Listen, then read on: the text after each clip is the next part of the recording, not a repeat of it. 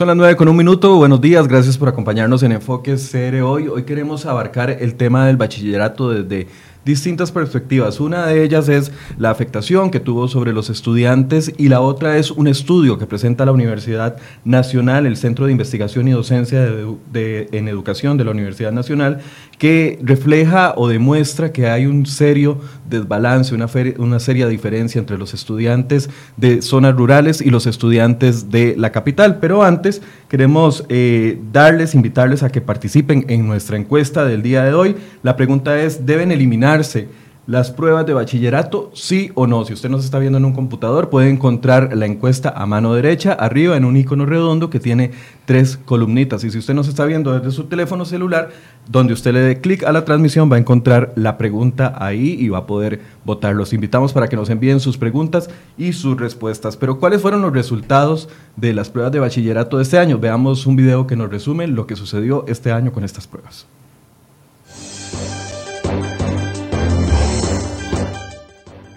Antes se habían graduado tantos estudiantes de bachillerato en Costa Rica como en este año. 82 de cada 100 estudiantes que aplicaron las pruebas lograron obtener su título, una promoción histórica, la más alta. ¿Sabe por qué? Veamos las estadísticas. Mientras que en el 2015 y 2016 se graduaron 66 de cada 100 alumnos, en el 2017 lo hicieron 70 de cada 100. Este año fueron 82 de cada 100. El MEP reconoció que sin una serie de medidas que se tomaron, el número de graduados de este año habría pasado del 82% al 47%. Es decir, las ayudas del ministerio salvaron un gran porcentaje de alumnos. Los exámenes tuvieron menos peso en la nota final. Se eliminaron hasta cuatro preguntas de la prueba y el MEP aplicó una curva entre 6 y 8 puntos. Así se llegó a una cifra histórica, la más alta. Hoy, en Enfoques, profundizaremos de este tema.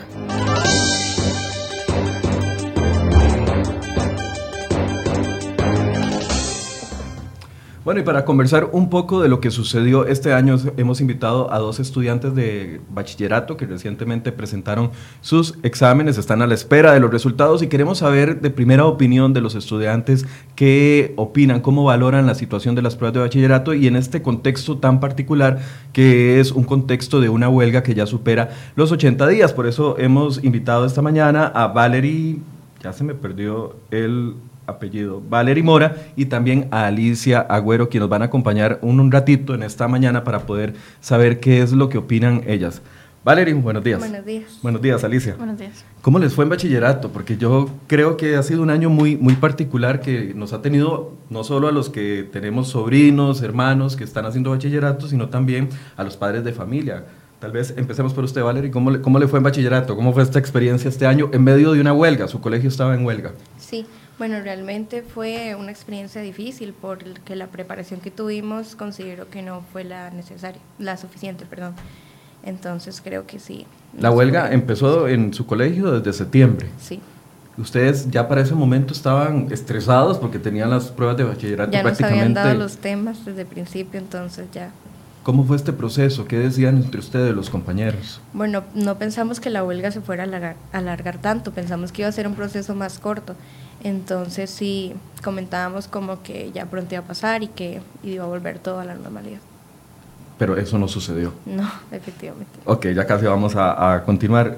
En su caso, Alicia, ¿cómo fue la, la, experiencia de bachillerato? Bueno, siento que para todos ha sido muy estresante porque supusimos que íbamos a tener más clases y tal vez más práctica, pero se nos redujo y tuvimos que estudiar muchos por nuestra propia cuenta. Entonces no nos sentíamos como con esa seguridad para ir a hacer las pruebas de tan importante. Claro, uno, uno por lo general eh, cuando está en quinto año, los primeros meses casi que no ve materia nueva y, conforme se va acercando o avanzando el año, vienen las prácticas. ¿Cómo, ¿Cómo fue en este caso? Porque desde septiembre no tenían prácticas. Sí, fue bastante complicado porque, o sea, no sabíamos a qué nos íbamos a enfrentar tanto en los exámenes. Sí teníamos la materia que iba a entrar, pero tal vez no tanto la forma en la que se nos iba a hacer aplicada. ¿Y qué decían los compañeros entre ustedes? ¿Qué decían? Porque yo sé que usted, creo que usted ayudó con centros y, el asunto. Bueno, sí, pero igual también nosotros recibimos ayuda de, de, otra compañera y así. Entre todos, la verdad, nos ayudábamos. O sea, el que alguien, si alguien sabía algo, le explicaba a otros, así, entre todos hacíamos lo posible para aumentar nuestras posibilidades de pasar el examen. No fue que durante la huelga ustedes se quedaron ahí en casa pensando de que no iban a ver bachillerato y que no tenían que prepararse. A mí sí me consta que muchos se, reunieron y hasta fuimos a centros de universidades para, para prepararnos más, aprovechando el tiempo que teníamos libre, porque como estábamos teniendo clases, aunque sea buscar otra forma de prepararnos. ¿Y los profesores eh, se acercaron a ustedes en algún momento o, o fue una relación lejana durante esta etapa de la No, algunos de ellos yo sí tengo que decir que sí, nos ofrecieron su apoyo a pesar de que no, no estaban dando clases. Ellos fuera del colegio nos ofrecieron la, la ayuda que, que pudieron, aunque fue un poco tiempo, pero nos ayudaron. Valeria, en el caso de ustedes, organizarse para centros, eh, ¿qué les decían a ustedes en su casa? Vaya, estudie, a ver qué hace, porque bachillerato venía.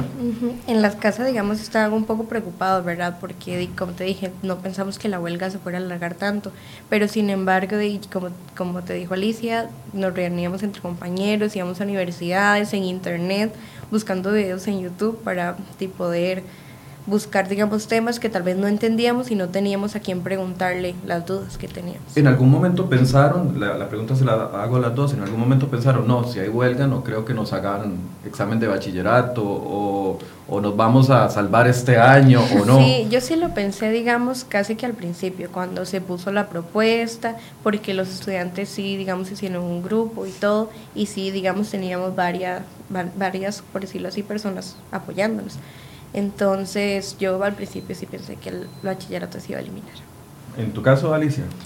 Sí, yo también, bueno, era como 50-50. Al principio sí sentí que había mucha posibilidad por todo lo que estaba pasando y por tanta gente que se estaba quejando de que no teníamos tiempo ni nada pero ya conforme avanzaba el tiempo vimos como que no iba a pasar, entonces más bien aumentó el estrés y tuvimos que prepararnos más rápido.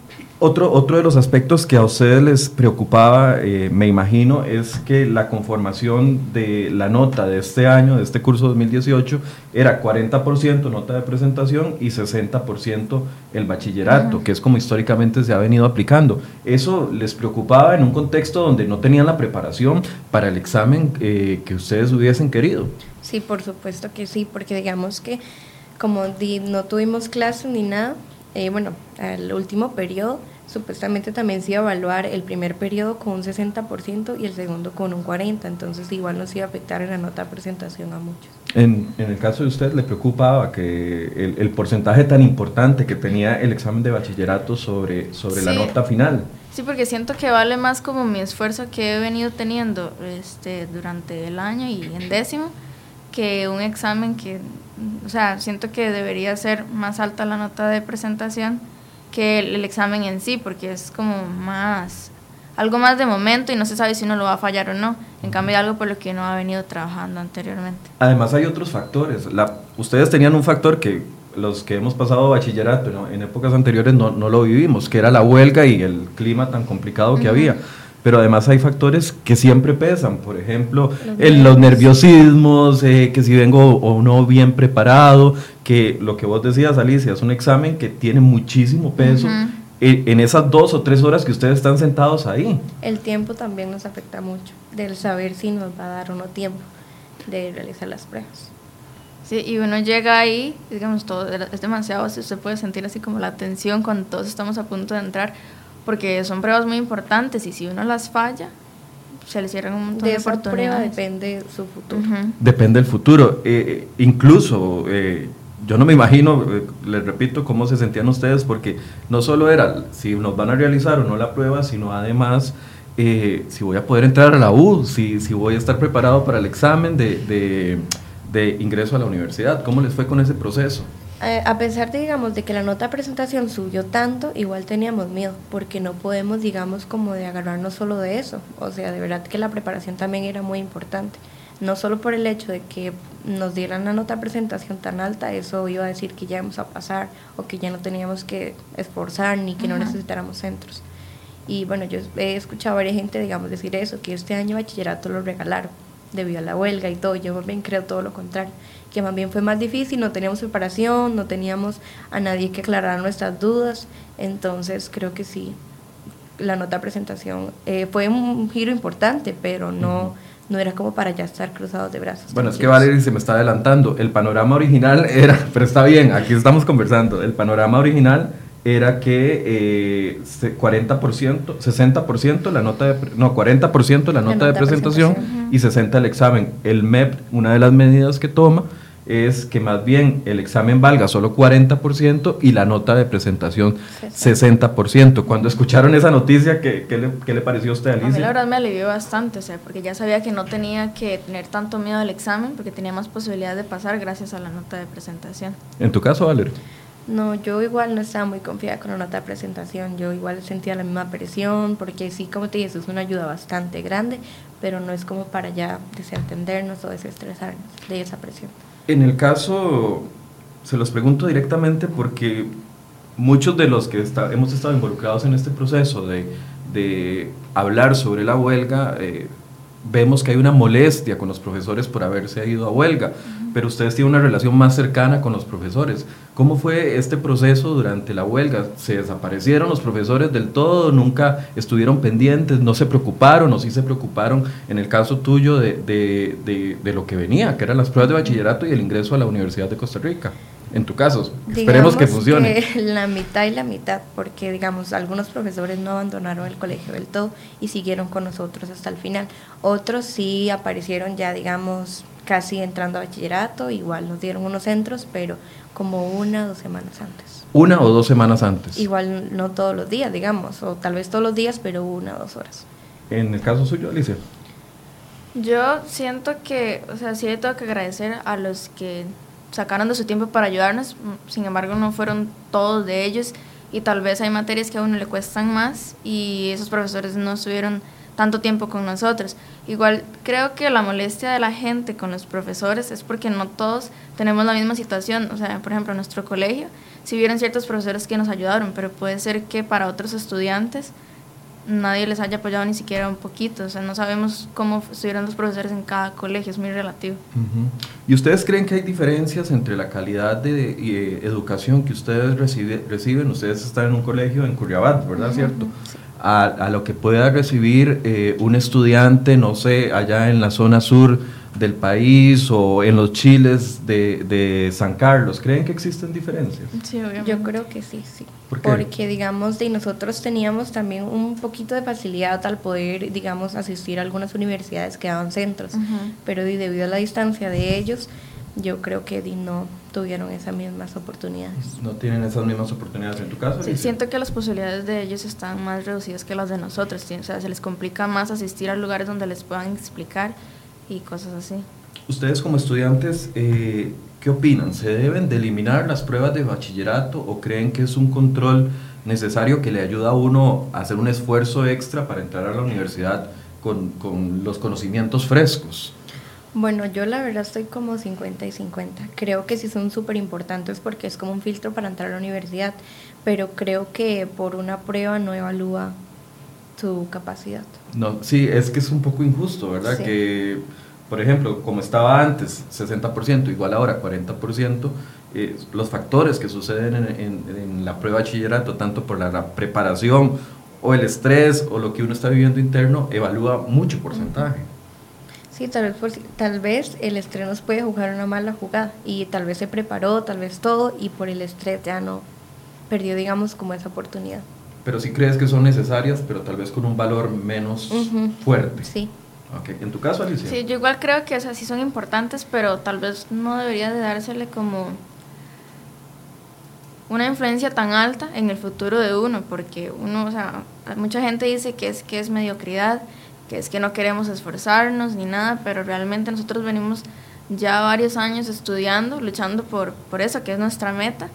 Y como dice Valerie, mucha gente por miedo o por estrés la llega a perder. Entonces, sí es muy relativo porque también sirve para que seleccionen bien a la gente que va a entrar a la, a universidad y ver si realmente estamos aprendiendo o no. Pero sí puede afectar mucho a, a la gente y no solo porque no se quieran esforzar, simplemente por el miedo. Por el miedo.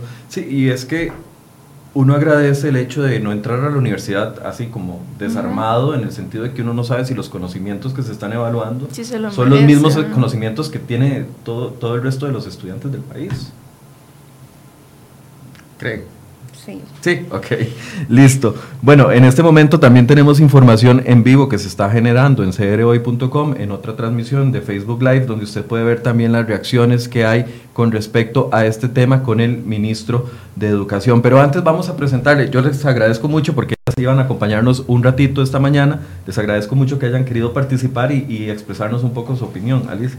Está bien, muchas gracias también. Gracias a vos, ¿vale? Es un placer ayudar. Muchísimas gracias. Eh, vamos a ver eh, ahora algunas de las informaciones de última hora que se están presentando en crhoy.com. Josué Alvarado nos tiene el detalle desde la sala de redacción. Adelante, Josué. Gracias Michael, buenos días. Justamente hoy en portada amanece una nota que lo que hace es resumir un estudio de la Universidad Nacional, cuya conclusión principal es que las pruebas de bachillerato no miden el conocimiento real de los estudiantes. Este eh, tema está en enfoques, pero por supuesto también en crhoy.com. Además, informarles que un empleado de Recope fue condenado a dos años de cárcel por los daños que causó en las instalaciones eh, de la refinadora costarricense durante la huelga el pasado 11 de septiembre. Más funcionarios de esta institución estarían involucrados en el caso.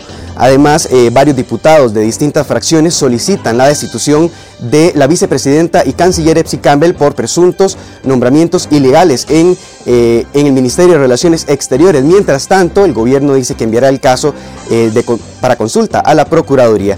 Y eh, por último, solamente informarles que en el último mes al menos cuatro personas han fallecido mientras intentan defenderse u oponerse a un asalto. Estos son algunos de los temas que tenemos en crhoy.com y que por supuesto los invitamos a visitar. Gracias. Gracias a José que nos tenía los detalles de las informaciones de último momento. Como les prometimos, vamos a hablar del tema de bachillerato y un estudio muy interesante que hace el Centro de Investigación y Docencia de la, en Educación de la Universidad Nacional, donde lo han titulado Balance crítico de objetivos y modelo evaluativo, resultados y utilidad de las pruebas nacionales de bachillerato. Y quisimos llevar esta primera parte con los estudiantes porque es importante sentir el, el feeling de los estudiantes. Y ahora nos acompaña don Francisco González, quien es investigador y coordinador del estudio, y doña, y doña perdón, no tengo su nombre. Cindy Artavia. Cindy Artavia, que también es eh, parte de este estudio. Tal vez a nivel general siempre se plantea, ¿son necesarias o no son necesarias eh, las pruebas de bachillerato? ¿Por qué es que ustedes toman la iniciativa de hacer este estudio, don, don, Francisco? Sí, bueno, buenos días, muchas gracias por la invitación y la cobertura. Eh, nosotros tomamos esta iniciativa desde el año anterior partiendo del hecho de que estamos cumpliendo exactamente hoy, bueno, hoy no, hoy no el día, pero este año, 30 años de que el gobierno de Costa Rica, a través del Ministerio de Educación Pública, decidiera reinstaurar de nuevo las pruebas de bachillerato. Entonces quisimos hacer un balance general con perspectiva histórica que permitiera al país tener alguna referencia de carácter investigativo para, bueno, para tomar decisiones respecto a las pruebas. Creemos que 30 años de un país con pruebas nacionales amerita una discusión profunda y con carácter científico sobre, fundamentalmente sobre sus resultados. Doña Cindy, eh, la, la iniciativa les representó a ustedes todo un reto de análisis. Sí, claro. Bueno, la investigación, ¿verdad? Surge en el marco del proyecto Perfiles, Dinámicas y Desafíos de la Educación Costarricense y desde el momento que se planteó, ¿verdad? El, primer reto que nosotros encontramos es cómo valorar, hacer un balance de las pruebas nacionales en un contexto social, ¿verdad? Que es muy diverso, que es muy amplio y en un eh, escenario educativo totalmente diverso. Eh, la investigación, ¿verdad? Tiene un, una, vamos a ver, un fundamento eh, mixto, de carácter mixto, tenemos datos tanto cuantitativos como cualitativos y sentimos que eso pues le da un peso, ¿verdad?, a la investigación a nivel de metodología. Eh, dentro de los grandes retos también está ¿verdad? la búsqueda de la información en el Ministerio de Educación y cómo poder sustentar eso también con los actores principales, docentes, estudiantes, directores regionales, ¿verdad? Y especialistas también en temas de evaluación, quienes fueron parte de la investigación. Eh, este estudio se hace antes de que inicie la huelga, porque también la huelga pudo haber distorsionado mucho, ¿verdad? La, la perspectiva o la, o, la, o la, visión que muchos costarricenses sí. tenemos sobre el tema. No, claro, es, es importantísimo lo que... O sea, lo hicieron plantea. en caliente, lo hicieron en caliente. Sí, pero desde el año pasado. ¿verdad? Ah, ok, un, perfecto. Un, un, estudio que se planificó desde el año anterior y que los resultados coincidieron con esta situación tan particular.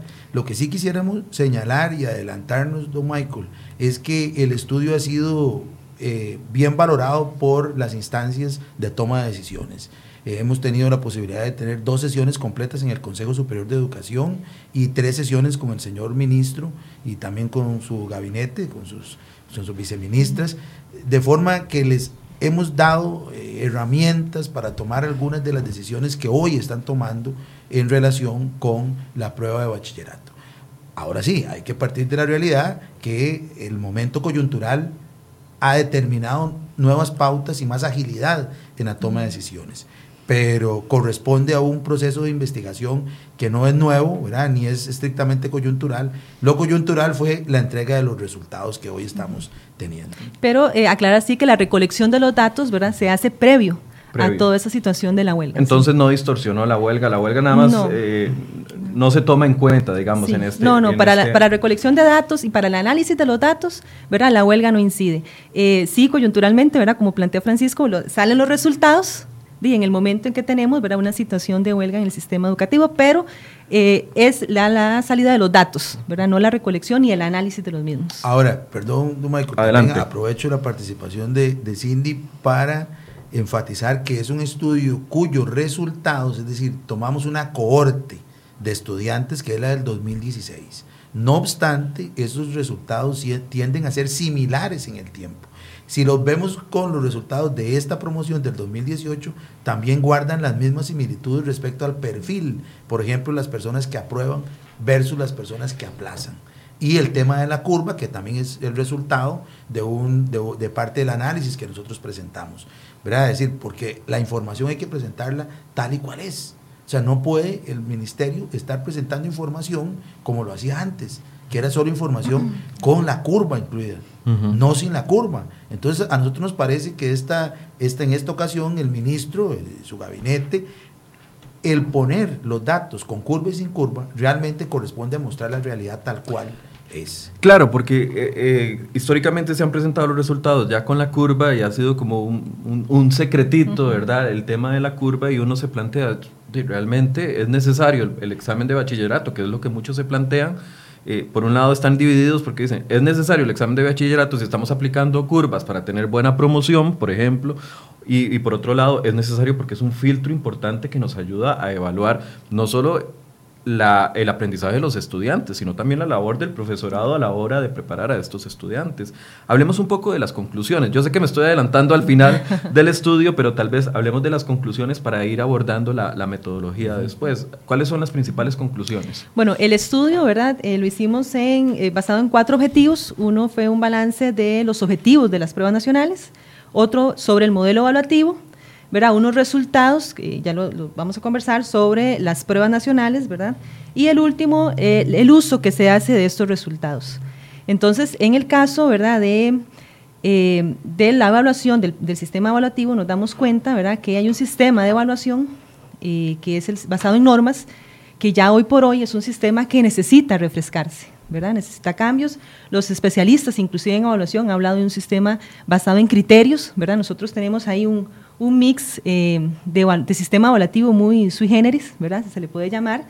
Y bueno, sí necesita entrarse en un proceso de reflexión sobre cuál es el sistema evaluativo, el modelo evaluativo que están utilizando las pruebas. El modelo de evaluación de la prueba de bachillerato. De la prueba de bachillerato como tal, correcto. Porque una de las preocupaciones que nos ponían ahora las estudiantes es que eh, siempre se ha dicho o, se ha aplicado que el 60% de la nota de quinto año viene de la prueba de bachillerato y el 40% de eh, la examen. del, examen. Bueno, así quedó después de, eh, así estaba antes y ahora se cambió porque el ministerio necesitaba que, y todos decíamos, en plena huelga no pueden dejar a los estudiantes. E, esa medida de darle menos porcentaje o menos valor a la prueba de bachillerato es algo que va de acuerdo a las recomendaciones del estudio. Vamos a ver, es una característica, el, esto de tener una nota de presentación es muy característico de nuestro sistema educativo, ¿verdad? No así de otros, porque también hicimos un estudio eh, paralelo a este, ¿verdad? Que es sobre los sistemas de evaluación en otras regiones, en otros países. Y sí encontramos que esto es muy particular de nuestro sistema educativo. Eh, sin embargo, el poder darle, darle vuelta, por decirlo de alguna forma, a la nota de presentación, darle más peso, también es una forma de validar lo que los docentes, lo que eh, se ha venido haciendo con los estudiantes en educación, ¿verdad? O sea, no, no todo el peso en el examen, sino también validar todo el proceso educativo. Entonces, bueno, e, es una de las recomendaciones, ¿verdad? Una de las acciones que se plantea y que el Ministerio de Educación pues acoge, ¿verdad? De muy buena forma. Eh, esto no quita, ¿verdad? Que eh, lo que esté pasando con los resultados, ¿verdad? También tienen que ser de análisis profundo. Claro. Por ejemplo, en el caso de los objetivos, ¿verdad? Que fue uno de los que se evaluaron, eh, los objetivos, desde que se instauraron, instauraron, las pruebas, ellos no han sufrido modificación. Solamente en el 2018 un cambio, ¿verdad? Se elimina un objetivo relacionado con eh, la relación de los padres de familia con las pruebas de bachillerato. Sin embargo, tenemos 30 años de que los objetivos de las pruebas nacionales no han recibido ninguna modificación y ningún cambio, a excepción de este que estoy mencionando, ¿verdad? Que es muy particular pero no hace ningún hincapié. Y que es coyuntural, correcto. Por el tema de la huelga, si no, no se hubiera tomado la decisión. Bueno, estaba previo, la decisión fue previo a la ah, huelga. sí, fue, previo a la huelga, sin embargo, ¿verdad? Insistimos en que sí hay que sentarse a reflexionar, a replantear cuáles son los objetivos reales de las pruebas nacionales de bachillerato, porque esos obedecen más a un sistema educativo, pero no estrictamente a las pruebas de bachillerato. Ahora, el, el estudio que ustedes hacen confirma la necesidad de que se siga aplicando la prueba de bachillerato. Ese, ese, don Michael, es una pregunta que el sistema debe plantearse con profundidad, porque hay diferentes posiciones. Lo que nosotros no compartimos es reducir o pretender que la calidad de un sistema educativo nacional pase exclusivamente por tener o no una prueba. Eso no corresponde. Fundamentalmente porque esta es una prueba de altas consecuencias sociales y así la hemos nosotros calificado. Tiene altas consecuencias porque no es una prueba que está decidiendo cosas menores. Decide fundamentalmente si una persona pasa o no el sistema de educación media. ¿Y qué pasa con los que la aplazan? Porque la gente no lo reprueba, sino, sino que la aplaza, es decir, queda una condición, una condición que luego tendrá que hacer una nueva convocatoria. Bueno, esa resulta que las investigaciones, ya no nuestra, porque la nuestra llega hasta los resultados de la prueba ordinaria, la primera convocatoria, demuestran que la gente las pierde más. Y que quedan, y eso sí lo podemos determinar, la persona que no gana una prueba de bachillerato queda a expensas de ella misma porque los colegios y el sistema educativo lo deja prácticamente fuera. Es decir, dejó de ser un estudiante del colegio X y terminó siendo un estudiante que quedó, perdón que lo diga en el limbo. Huérfano. Huérfano, educativo huérfano desde, el sistema y eso de educación. Es, eso es una realidad. Entonces, reducir la calidad del sistema, como algunos argumentan, para que tengamos pruebas nacionales, a la prueba es un tema que nosotros no compartimos. Sin embargo, también consideramos que la prueba ha venido a desempeñar un papel que tampoco le corresponde a la prueba misma, y es un papel de controlador curricular. Es decir, para algunas personas, sin la prueba, los estudiantes aprenderían menos. Por ejemplo, que es un argumento que tampoco nosotros compartimos porque tampoco el filtro o el control curricular debe estar en una prueba. Para eso existen mecanismos institucionales a lo largo de todo el ciclo escolar que permitirían realmente hacer los ajustes que correspondan. Y, ahí retomo las palabras de eh, Valerie y de Alicia, las estudiantes que estuvieron aquí antes, porque para nosotros, desde que ya pasamos por eso, o los que nunca por miedo llegaron a hacer una prueba de bachillerato o porque el sistema educativo no, no, los excluyó o porque no tuvieron la oportunidad de estudiar, es un simple examen, pero Valerie lo decía ahí donde usted está sentado, para nosotros es el futuro, nuestro futuro de esta prueba dependía si vamos a la universidad o no vamos a la universidad, si vamos a tener capacidad de estudiar y es mucho porcentaje en un, en un espacio que se evalúa solamente en tres o cuatro horas de examen. Ahí me gustaría eh, enfatizar en, un poco emulándolo que la estudiante plantea, y es que perder la prueba o aplazar la prueba significa que ya no va a tener ingreso al sistema universitario durante ese año, al menos público. Entonces, por eso es que es una muestra de esa alta consecuencia que significa la prueba en sí misma. Otro aspecto importante de considerar es que, como decía Cindy, los estudios eh, que hicimos de carácter comparativo con otros sistemas plantean que cada vez hay más necesidad de que cuando se establecen pruebas nacionales respondan a lo que se reconoce como validez cultural. Es decir, que haya una sensibilidad de carácter regional y local y no una prueba de carácter tan estandarizada. Porque se reconoce, y este país las pruebas lo evidencian y el estudio es contundente, la gran desigualdad territorial.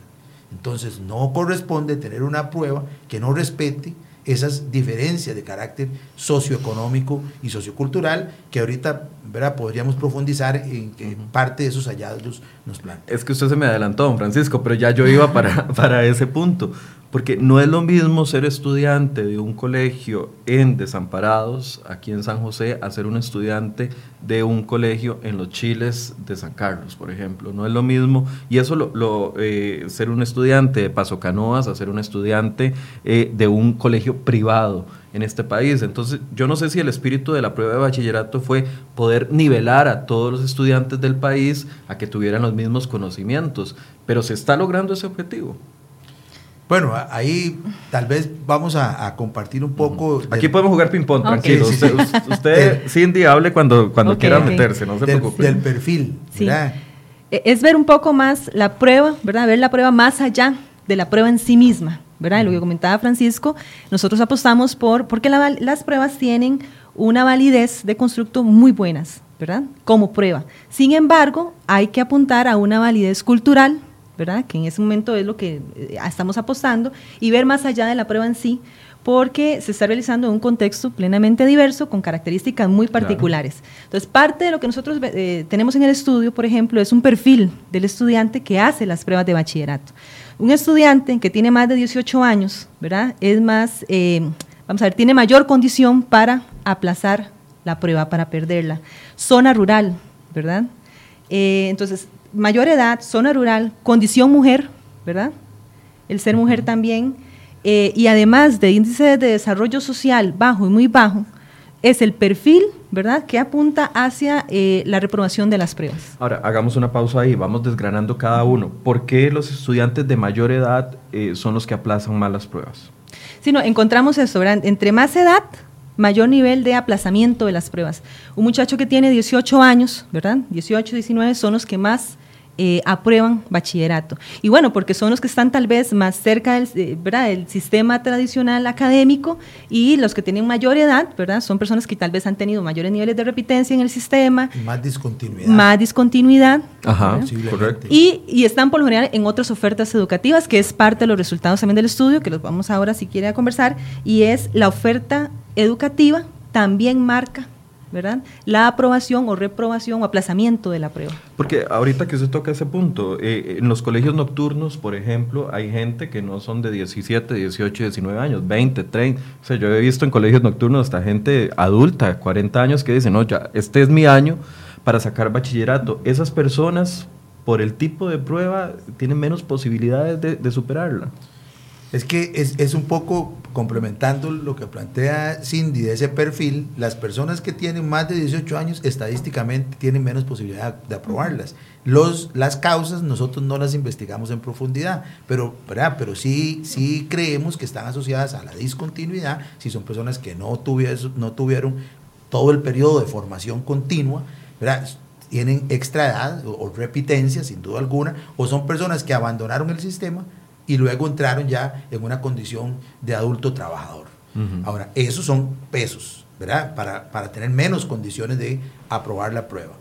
Otro detalle importante en ese perfil que plantea Cindy es que también está asociado a las condiciones de desarrollo del lugar donde viven los estudiantes. Y esto es una innovación de la investigación.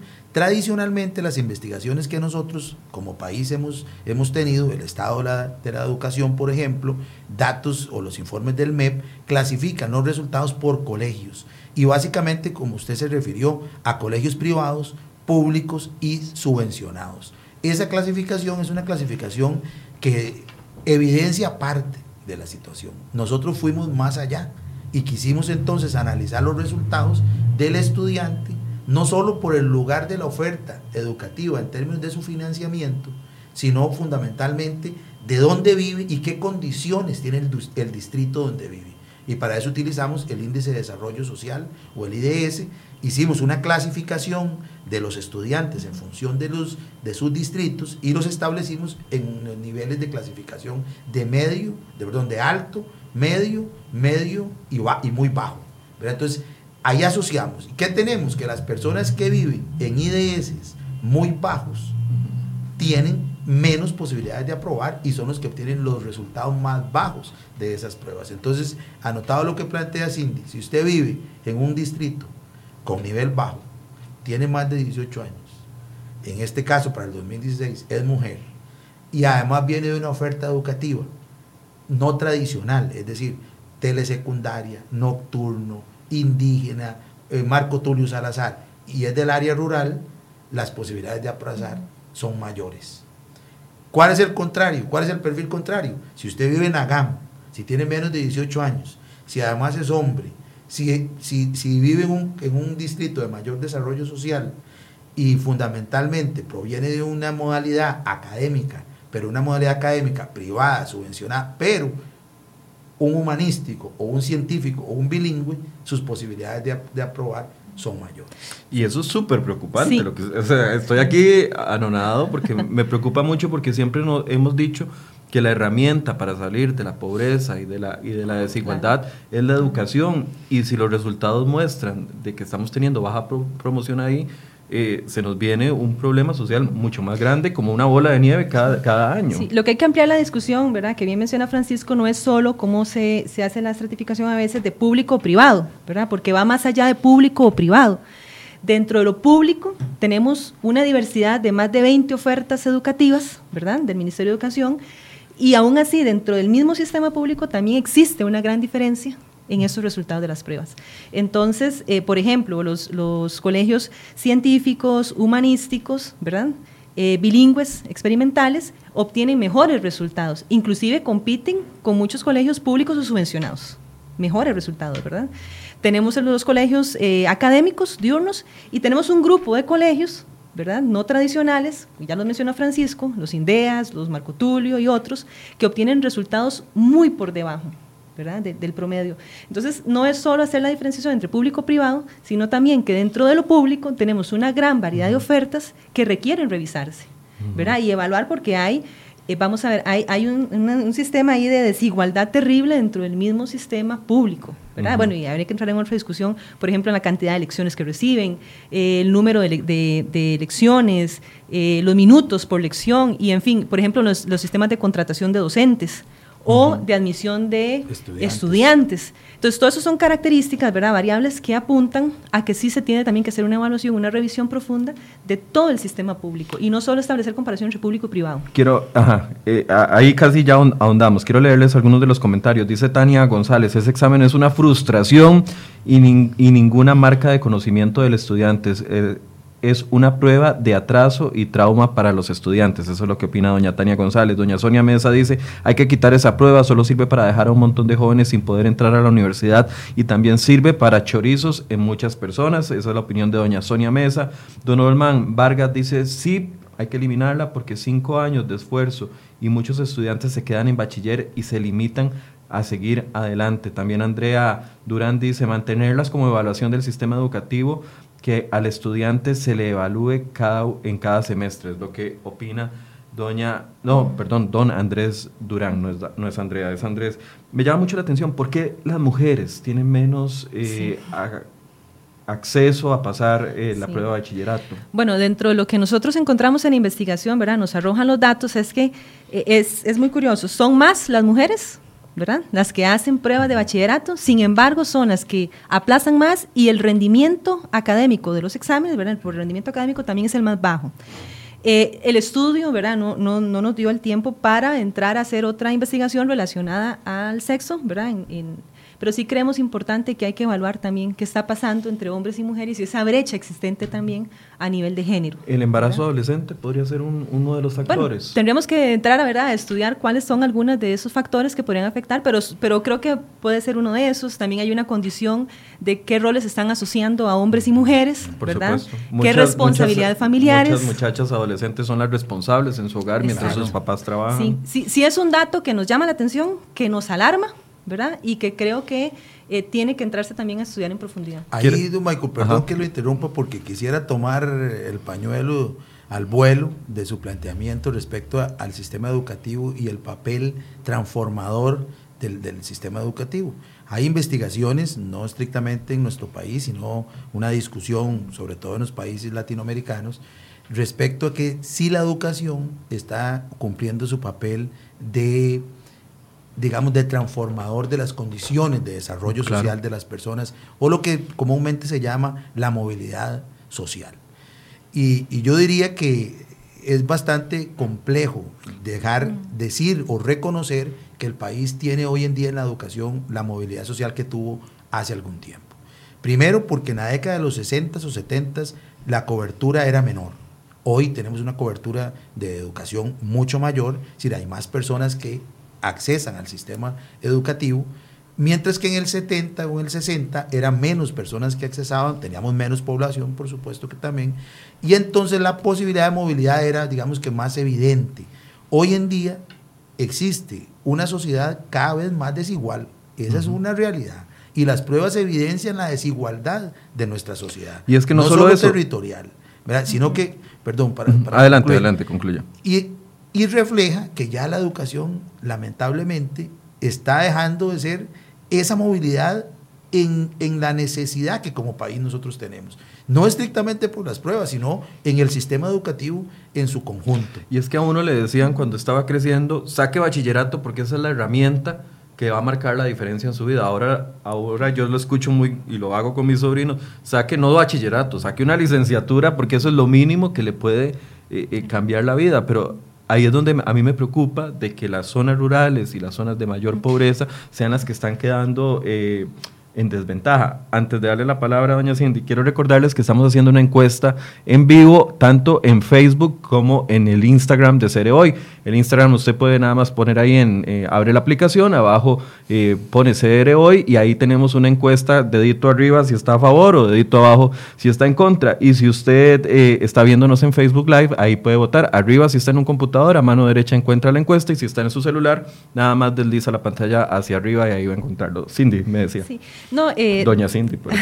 Cindy, está bien. Retomando las, las observaciones de las personas que, que, usted leyó ahora, participantes, por eso el análisis ¿verdad? tiene que ir más allá de si, la, si la prueba se elimina o se mantiene, ¿verdad? Y es qué estamos haciendo como sistema educativo, porque ya Francisco bien lo mencionó, ¿verdad? No es un asunto solo de la prueba, sino cómo trabajar dentro del sistema educativo todas este, estas desigualdades, todo eso que se nos está presentando, ¿verdad? Esas condiciones entonces, hay una discusión más allá de si la prueba se mantiene o no se mantiene. Y es que estamos haciendo, qué se está haciendo en el sistema educativo para mejorar esas condiciones de desigualdad y mejorar definitivamente nuestro sistema educativo en todo, ¿verdad? A nivel curricular, a nivel de evaluación y sobre todo eh, a nivel de, proyección, por ejemplo, bueno, ya estamos hablando de que son de altas consecuencias y lo que usted decía, bueno, eh, ¿verdad? los muchachos lo ocupan para ir a trabajar, para ir a estudiar, o sea, define mucho en su futuro, en su proyecto de vida, ¿verdad? En su estabilidad. Entonces es un análisis que va más allá de si la prueba se mantiene o si la prueba se elimina. Ahora, tradicionalmente la prueba ha evaluado más al estudiante y menos al sistema.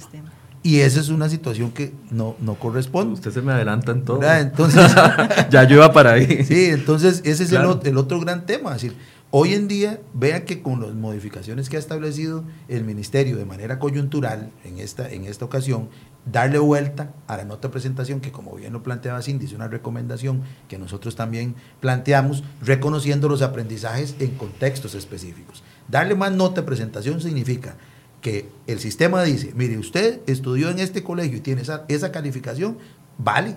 Y entonces el examen, en ese sentido, tiene menos peso. Y utilizar una curva diferenciada, que esta vez lo hizo también el ministerio por primera vez, que también nosotros lo recomendamos porque establecimos un análisis por estratos, como lo hemos dicho varias veces, no solo colegio público, privado y subvencionado, sino en función del rendimiento de los estratos, hizo que tuviese este año el país la promoción más alta. ¿Verdad? El tema, como también lo plantea Cindy, es, ¿es eso suficiente para reconocer que el país tiene un buen sistema educativo, un sistema de calidad? Nosotros creemos que, que no. Ahora, se plantea dentro de esto, y le voy a tirar una, una pregunta feilla, pero la calidad de los profesores, porque no solo el, el, a ver, a uno lo marca un profesor. Yo recuerdo que yo tuve profesores en el colegio y en la escuela que me marcaron. Todavía la semana pasada, que fue el Día del Maestro, tuve la, hice el ejercicio de acordarme de cada uno de, mis profesores y, y, yo digo, hay unos que nada que ver, ¿verdad? Mejor no, no, me hubieran pasado por el frente, pero hay otros que lo marcan a uno. Y, y donde usted dice, no es lo mismo ser eh, estudiante de un colegio científico a ser estudiante de, un, eh, de una zona indígena, por ejemplo, ahí es donde uno dice, ¿cuál es la calidad o el nivel? Porque si fuera la misma calidad de profesor del científico en la zona indígena, no debería de haber ninguna diferencia entre los resultados de este estudiante allá en, en Bribri que este estudiante aquí en Moravia. hay un detalle importante, la calidad del docente no, eh, o sea, debiera, debiera incluir también las condiciones para el ejercicio de la docencia. Por supuesto. Entonces, no es solo referirnos a una calidad como un concepto en abstracto. Es que la calidad de un docente está asociada con sus competencias, pero también al entorno. Eso es un tema fundamental. ¿verdad? Entonces, hay entornos educativos y contextos de aprendizaje con mejores condiciones. Cuando nosotros utilizamos el IDS, ¿por qué lo hicimos? Para determinar las condiciones de desarrollo social de un determinado distrito. Porque el IDS tiene cinco dimensiones. Y entre esas dimensiones, una es la educativa. Y dentro de la dimensión educativa tiene cinco índices que nos dicen cómo está la cobertura en primaria, en secundaria, la infraestructura escolar de ese distrito, cómo están el, tema de participación ciudadana también incluye, incluida ahí, y las tasas de aprobación, ¿verdad? Y los programas especiales perdón que mezclé en la participación ciudadana es otro, es más bien serían los programas especiales educativos, es decir, si en ese distrito las escuelas y colegios tienen inglés o computación. Entonces, si, si lo vemos en detalle, hay cinco, en este sentido, indicadores que nos dicen cómo está la situación educativa en ese lugar donde está la persona viviendo y donde está el colegio inscrito. Y eso es es fundamental. ¿Y qué nos dice el estudio? Si usted vive en un distrito donde esas condiciones de educación están disminuidas, sus posibilidades o sus rendimientos son menores.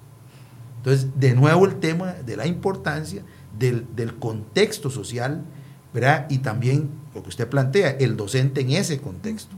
Ahora, ¿qué es, es, es también verdades absolutas? Los modelos de formación de docentes hoy en día exigen y requieren nuevas, eh, digamos que competencias y habilidades. Eh, los modelos de formación en las universidades son diferentes y eso con mucho respeto hay que decirlo. Nosotros en este momento en las universidades públicas estamos formando solamente cerca del 10% de los docentes que salen y que tienen un ejercicio para la realización. No estoy diciendo que formemos a los mejores docentes, solo estoy diciendo que esa es la realidad hay un 90% de profesionales de la educación que se están formando en universidades privadas. Y, eso lo veíamos, eh, perdón que mencione tanto la huelga, pero es que la huelga ha impactado de, una forma eh, muy específica eh, el sector educación. Y, y, donde uno ve algunas actitudes de profesores. La semana pasada tenemos una profesora con lenguaje soez, haciendo burla del presidente, haciendo burla del ministro de Educación, que aunque no estén de acuerdo, uno no espera, uno esperaría eso. Es más, uno no lo esperaría de ningún profesional, ni menos de un profesional que trabaje para el Estado. O vemos las faltas de ortografía terribles que existen en algunos eh, comunicados y, y, algunas reproducciones que se hacen de profesores, y ahí a uno le preocupa. Entonces, la calidad eh, es un combo terrible el contexto social, la calidad del docente y la calidad eh, y, los filtros que no se están aplicando para que haya una nivelación entre el docente que atiende aquí en este punto y en este otro punto, es lo que nos está generando un, un ambiente muy complicado para la evaluación. Ahora les agrego otro feo. La negativa de muchos docentes a que se les evalúe puede ser un síntoma de que no se quiere ver la realidad del sistema educativo. Y estoy viendo a Cindy, así que tiene que responder Cindy. es que eh, no sé si es un síntoma o una consecuencia. Ok. ¿Verdad? Explíqueme eso. Eh, pero vamos a ver, cuando nosotros estuvimos haciendo entrevistas eh, para esta investigación, los directores regionales con los que nosotros compartimos, nos mencionaban la necesidad de hacer, vamos a ver, como algún tipo de perfil de contratación docente. Entonces decía, nosotros tenemos que recibir a todos los docentes en condiciones iguales, ¿verdad? Y tener que ver cómo hacemos para ubicar a esos docentes en el colegio, ¿verdad? Un colegio, una escuela, y darles, ¿verdad? Lecciones, a veces docentes muy buenos, a veces docentes quizá que tenían algunas carencias. Entonces, una de las, de las cosas que más demandaban eh, en la entrevista es también la parte de capacitación y formación, porque la capacitación y formación en cascada, ellos nos mencionaban que no es tan efectiva.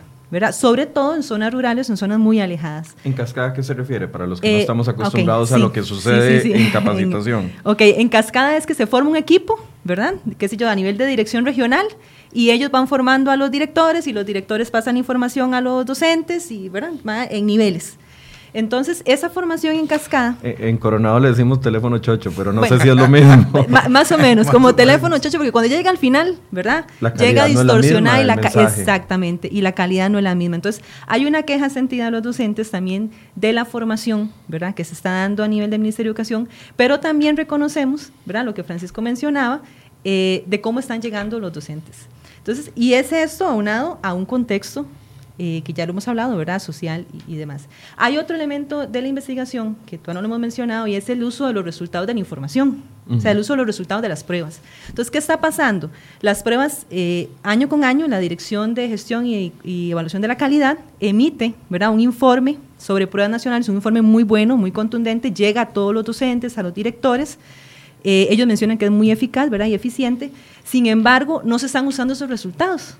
Entonces, ¿para qué nos están sirviendo las pruebas, independientemente de cómo las plantees, si eso no se revierte dentro del sistema educativo, en las aulas, en la atención a los estudiantes, en la formación de los docentes, en la capacitación, en el currículum? Entonces, no sé si me explico, es, eh, se emiten esos criterios, pero los planes de contención, los planes que hacen los docentes, los hacen porque ellos quieren, ¿verdad? Eh, porque algunas direcciones regionales lo solicitan, pero no hay un seguimiento a estos planes. Entonces, por ejemplo, qué sé yo, matemática, ¿verdad?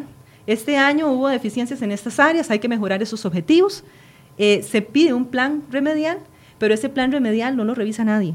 O por lo menos, vamos a ver, no tiene un seguimiento. No es que no se revise, ¿verdad? Porque ahí está la función de los directores y los directores regionales, pero no hay un seguimiento a ese plan. Entonces, no sabemos, no se puede establecer una medición o una revisión, una evaluación de cómo está impactando esos resultados en la calidad de ese sistema educativo, en la calidad de esos estudiantes, de la educación en el aula.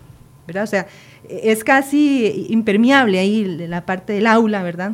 Y ver cómo esto está impactando. Y, uno tiende a pensar y se siente muy orgulloso y como costarricense, cada vez que lo decimos que destinamos el 8%, bueno, casi el 8% de, nuestro, de nuestro presupuesto nacional a, o de nuestro Producto Interno Bruto a la educación, pero cuando uno ve este tipo de análisis que ustedes hacen, serio, con datos, con entrevistas, uno se pregunta, no es solo tener la plata, es cómo la estamos gastando para que se traduzca. Deberíamos con un 8% de la educación tener los mejores profesores eh, enfocados en esas zonas vulnerables. No obstante, igual digamos siempre dentro del tema de, los, de los docentes, paralelo, ya esto que voy a decir es, no es el resultado de la investigación esta, sino una investigación que eh, realicé hace unos meses con un par de académicos de la universidad también, en relación con el perfil sociodemográfico y las motivaciones de ingreso de las personas que estudian educación. Esa investigación es muy interesante porque utilizamos una escala internacional que nos permitiera comparar los datos de nuestros resultados con otros datos a nivel de otros países. Eh, esta, esta es un plan, una investigación piloto porque solo tomamos una, un grupo de futuros profesores, en este caso de estudios sociales. Y analizaron de qué contexto social venían. ¿Y por qué eligen? ¿Por qué digo esto? Digamos, y lo planteo en esta discusión, porque es fundamental reconocer hoy en día que las motivaciones de ingreso y el perfil de quienes estudian educación termina siendo un factor decisivo a la hora del ejercicio de su profesión. No estrictamente solo el modelo de formación que llevamos. En otras palabras, cuando uno es profesor, y yo lo fui de secundaria y preparé estudiantes para bachillerato durante 15 años de mi vida, eso sí, en un colegio privado con todas las mejores condiciones. ¿Se fue a huelga dos meses antes del examen de bachillerato en alguna oportunidad? No era posible. no, era, posible, pero bueno. Sus alumnos se lo eh, deben de estar agradeciendo hoy muchos años después. Eh, sin embargo, siguiendo un poco con este, digamos, con esta investigación, cuando uno termina siendo profesor, entonces resulta que aflora esos elementos propios de quién es usted, cultural y socialmente hablando, y también por qué decidió estudiar. Y entre las razones hay un grupo de razones importantes que plantean que la gente o cuál es el perfil de los educadores. Bueno, somos personas que provenimos no necesariamente de los estratos de mayor desarrollo social, sino de nivel medio y bajo, que además de eso elegimos las carreras por un tema estrictamente de altruismo. Es decir, queremos mejorar las condiciones de las personas, queremos impulsar las, las condiciones de las mejores de las personas, no lo hacemos por un tema salarial, ¿verdad? Sabemos que las condiciones salariales no son las mejores en el magisterio, por llamarlo de esa forma, y otro conjunto de, variación, de variaciones más. Con esto lo que quisiera señalar es que es muy importante establecer investigaciones sobre cómo se forman los docentes en las universidades, por qué decidieron estudiar educación, y, eso, y ese es un tema que es importante generarlo, unido al del que citaba Cindy de la formación en ejercicio. ¿verdad? Claro, y es que ahí eh, vemos el círculo vicioso. Si, si, no, no, voy a corregir, no es un círculo vicioso, pero vemos un círculo. Si yo vengo de un estrato no muy alto y recibí una educación de, de la no mejor calidad y me transformo en profesor, o, tengo esa visión de altruismo, de ser profesor, de sacar adelante a gente y todo el asunto, tal vez la, la misma malformación que recibí se puede ir repitiendo.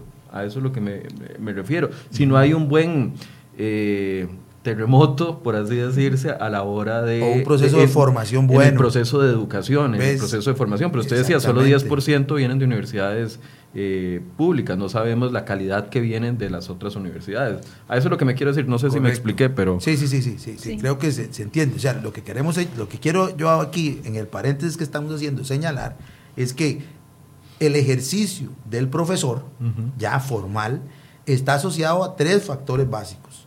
No solo el proceso de formación que yo recibí en determinada universidad. Sino de dónde vengo. De dónde vengo y por qué elegí. Y mi motivación. Exactamente. Y esos son tres elementos centrales. Entonces, si nosotros solo vemos el modelo de formación, solo estamos viendo una parte.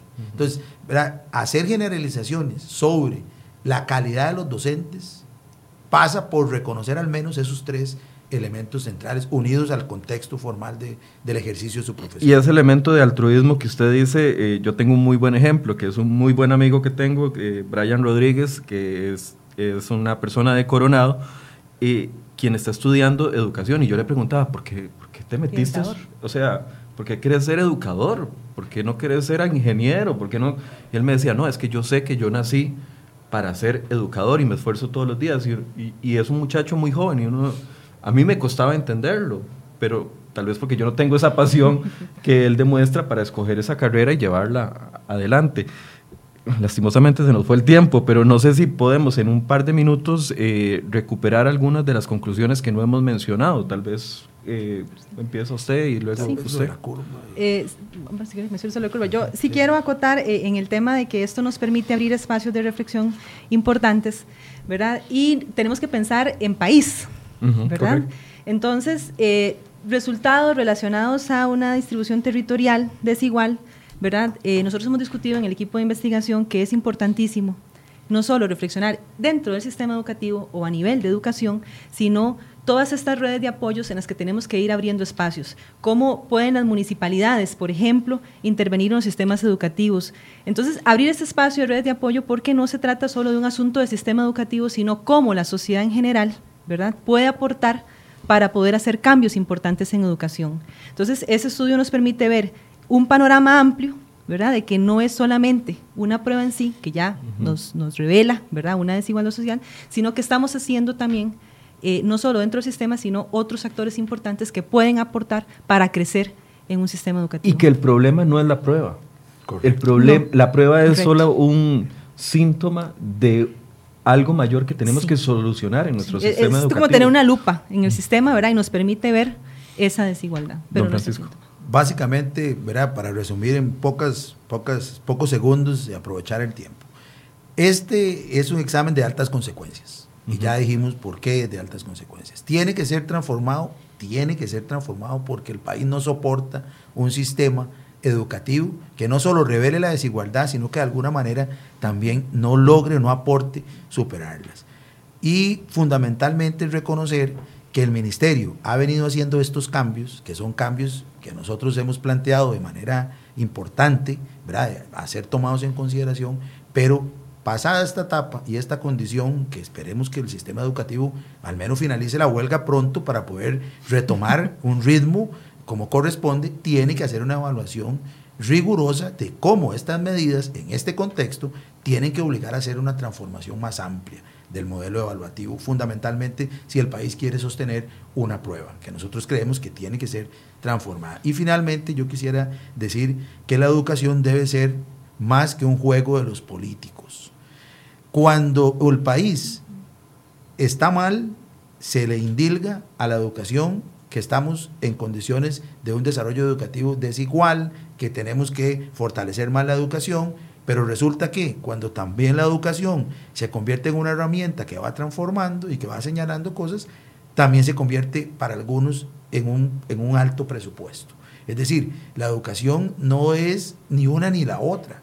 La educación es una herramienta que los estados tienen para poder no solamente aumentar los niveles de ingreso de las personas en cuadros de mayor profesionalización, sino para generar una sociedad más participativa, más crítica y más transformadora. ¿Quién es la contraparte en el, Ministerio de Educación que le va a dar seguimiento a estos resultados y, que tiene el músculo político para poder incorporar o plantear dentro del Consejo que existe en el Ministerio de Educación cambios importantes que puedan ir solventando estas necesidades. Tenemos que ser muy honestos y reconocer que las autoridades actuales, el señor ministro, eh, ha tenido una apertura muy importante con este estudio y el Consejo Superior de Educación nos ha recibido en dos ocasiones enteras que nos parece como universidad realmente eh, la conclusión de un proyecto de investigación eh, fuerte y riguroso y, una meta concluida. Es decir, la universidad, entre otras cosas,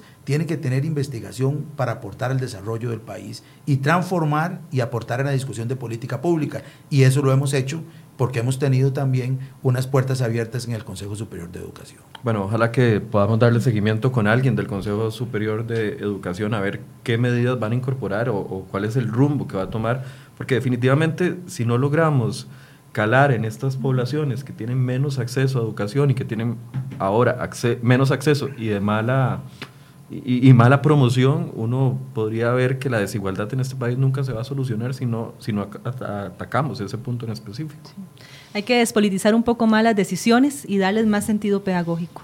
Y no es un tema de plata, volvemos a lo mismo, porque este país tiene presupuestos para hacer cosas buenas, pero fallamos en la ejecución y eso es tremendamente peligroso y más en un tema de educación de los jóvenes y adolescentes. Les agradezco mucho el tiempo a ambos por haber venido. Muchísimas gracias. Desde adelante, aquí estaremos siempre eh, cuando lo requieran y en función de comunicar que la universidad pública hace cosas importantes y en este caso la Universidad Nacional también aporta desde todo su quehacer. Bueno, y la Escuela de Educación de la Universidad Nacional es histórica y baluarte en este país formando los educadores de, de, este país. Nada más les regalo los resultados de la encuesta que hicimos. Deben limitarse, eliminarse las pruebas de bachillerato, al menos en Facebook un 62% de las personas que votaron dijeron que sí, que sí se deben eliminar y un 10% aportaron y dijeron que no. Aquí lo importante es ver que no es el tema de la prueba de bachillerato, sino es todo lo que esconde la prueba de bachillerato y todo lo que refleja esa prueba para el bienestar y el beneficio de nuestros estudiantes. Debemos de mejorarlo. Los esperamos mañana a partir de las 9 de la mañana acá en Enfoques. Muchas gracias por su compañía y muy buenos días.